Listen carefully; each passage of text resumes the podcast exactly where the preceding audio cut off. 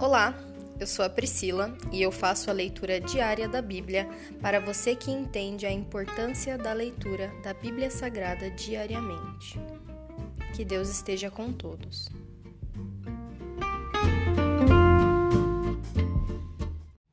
Ouça agora o capítulo 14 do livro de Zacarias. O Senhor governará a terra. Fiquem atentos, pois se aproxima o dia do Senhor, em que seus bens serão saqueados diante de vocês. Reunirei todas as nações para lutarem contra Jerusalém. A cidade será conquistada, as casas serão saqueadas e as mulheres violentadas. Metade da população será levada para o exílio e o restante será deixado na cidade. Então o Senhor sairá para lutar contra essas nações, como fez no passado. Naquele dia, seus pés estarão sobre o Monte das Oliveiras, a leste de Jerusalém. O monte se dividirá ao meio, formando um vale muito amplo, de leste a oeste.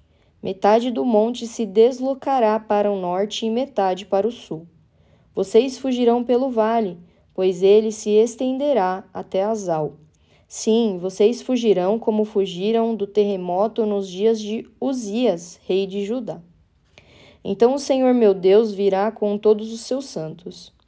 Naquele dia as fontes de luz deixarão de brilhar. Ainda assim sempre será dia. Só o Senhor sabe como isso acontecerá. Não haverá dia nem noite como sempre houve, pois mesmo à noite haverá claridade. Naquele dia fluirão de Jerusalém águas que dão vida. Metade das águas correrá para o Mar Morto e metade para o Mediterrâneo. Fluirão continuamente tanto no verão como no inverno. E o Senhor será rei sobre toda a terra. Naquele dia haverá um só Senhor, e somente seu nome será adorado. Toda a terra, desde Gebá ao norte de Judá até Rimon, ao sul de Jerusalém, se tornará uma grande planície. Jerusalém, contudo, ficará em seu lugar elevado e será habitada desde o portão de Benjamim até o local do portão antigo, e dali até o portão da esquina, e desde a torre de Ananeu até as prensas de uvas do rei. Jerusalém, por fim, em segurança, ficará cheia de gente, e nunca mais será amaldiçoada nem destruída. O Senhor enviará uma praga contra todos os povos que guerrearam contra Jerusalém. Eles se transformarão em cadáveres ambulantes, com a carne em decomposição. Seus olhos apodrecerão nas órbitas, e a língua apodrecerá na boca. Naquele dia o Senhor os encherá de grande pânico, e eles lutarão uns contra os outros com as próprias mãos. Judá também lutará em Jerusalém. A riqueza de todas as nações vizinhas será recolhida, grandes quantidades de ouro e prata e de roupas. Essa mesma praga cairá sobre cavalos, mulas, camelos, jumentos e todos os outros animais dos acampamentos do inimigo. No final, os inimigos que sobreviverem à praga subirão a Jerusalém a cada ano para adorar o Rei, o Senhor dos Exércitos, e para celebrar a festa das cabanas. Se alguma nação não quiser ir a Jerusalém para adorar o Rei, o Senhor dos Exércitos, não receberá chuva. Se o povo do Egito não quiser ir à festa, o Senhor o castigará com as mesmas pragas que enviará sobre as outras nações que se recusarem a ir. O Egito e as outras nações serão castigados se não forem celebrar a festa das cabanas. Naquele dia, até mesmo os sinos dos cavalos terão gravadas estas palavras: Santo para o Senhor e as panelas no templo do Senhor serão tão sagradas quanto as bacias usadas junto ao altar.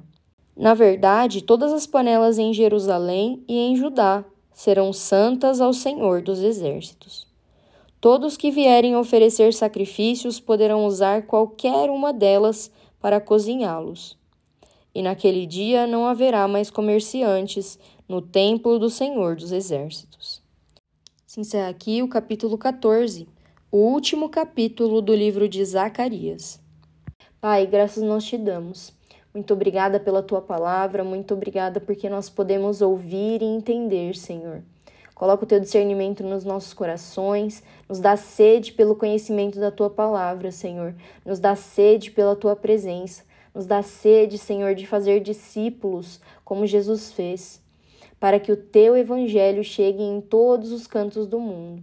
Nós sabemos que o Senhor jamais nos abandonará e que o Senhor estará conosco para todo sempre por todo sempre.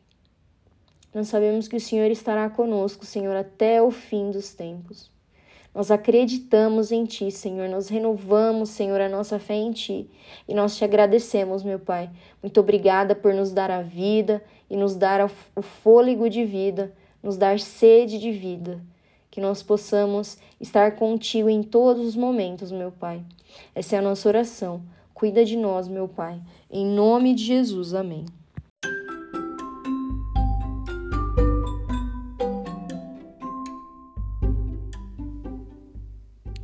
Você acabou de ouvir o Dali Bíblia, o podcast da tua leitura diária da palavra do Senhor.